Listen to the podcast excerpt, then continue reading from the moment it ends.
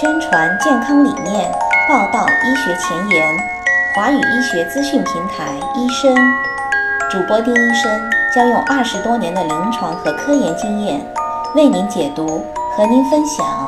让我们一起收听医生走进医学。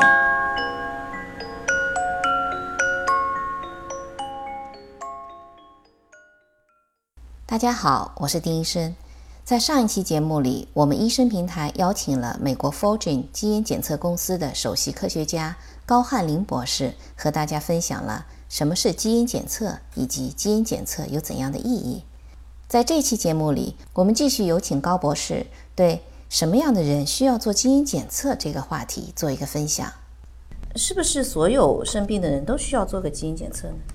呃，这倒不是，基因诊断呢，现现在还是在早期的阶段。嗯，那因为疾病嘛，很多时候都是跟基因和环境、饮食各方面可能都有一些关系。嗯，那像这有些病呢，比如说像那些呃肥胖啊，或者是高血压呀，这些呢就是基因这这个因素是有，但是可能是更多的是环境因素造成的。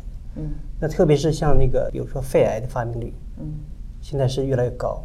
那这跟这个国内空气污染关系就应该是很明显，大家都觉得这个最近年的发病率要比之前要高很多。对，是。那有些疾病比较典型的哈，就是那种发病比较早期的，嗯，还有有家族史的，或者是就是说比较严重的一些病，这些往往都是跟这个基因有关系。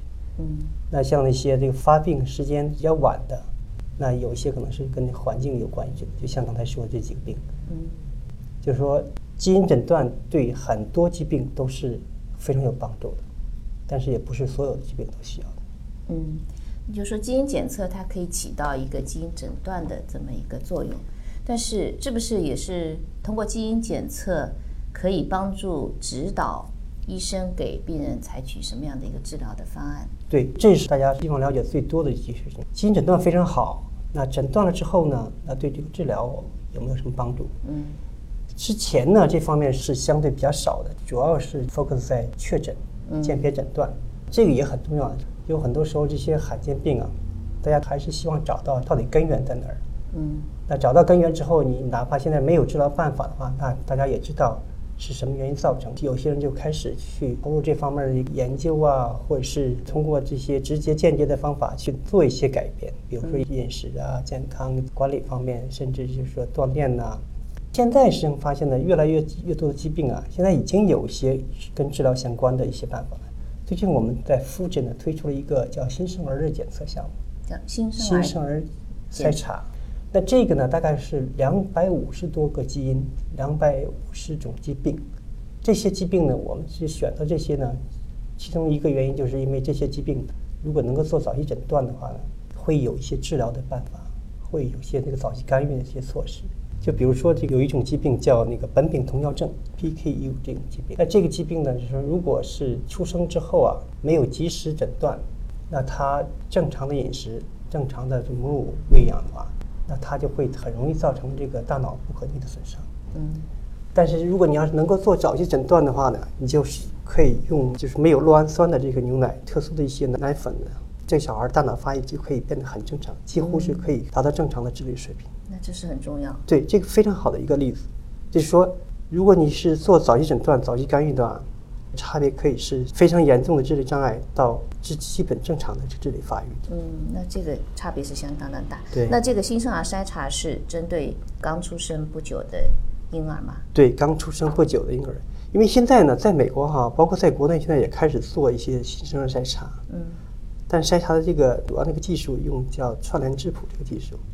这个技术它主要是一个间接的方法，就查血液中的一些有机酸或者是氨基酸或一些代谢物，嗯，它的是不是有异常？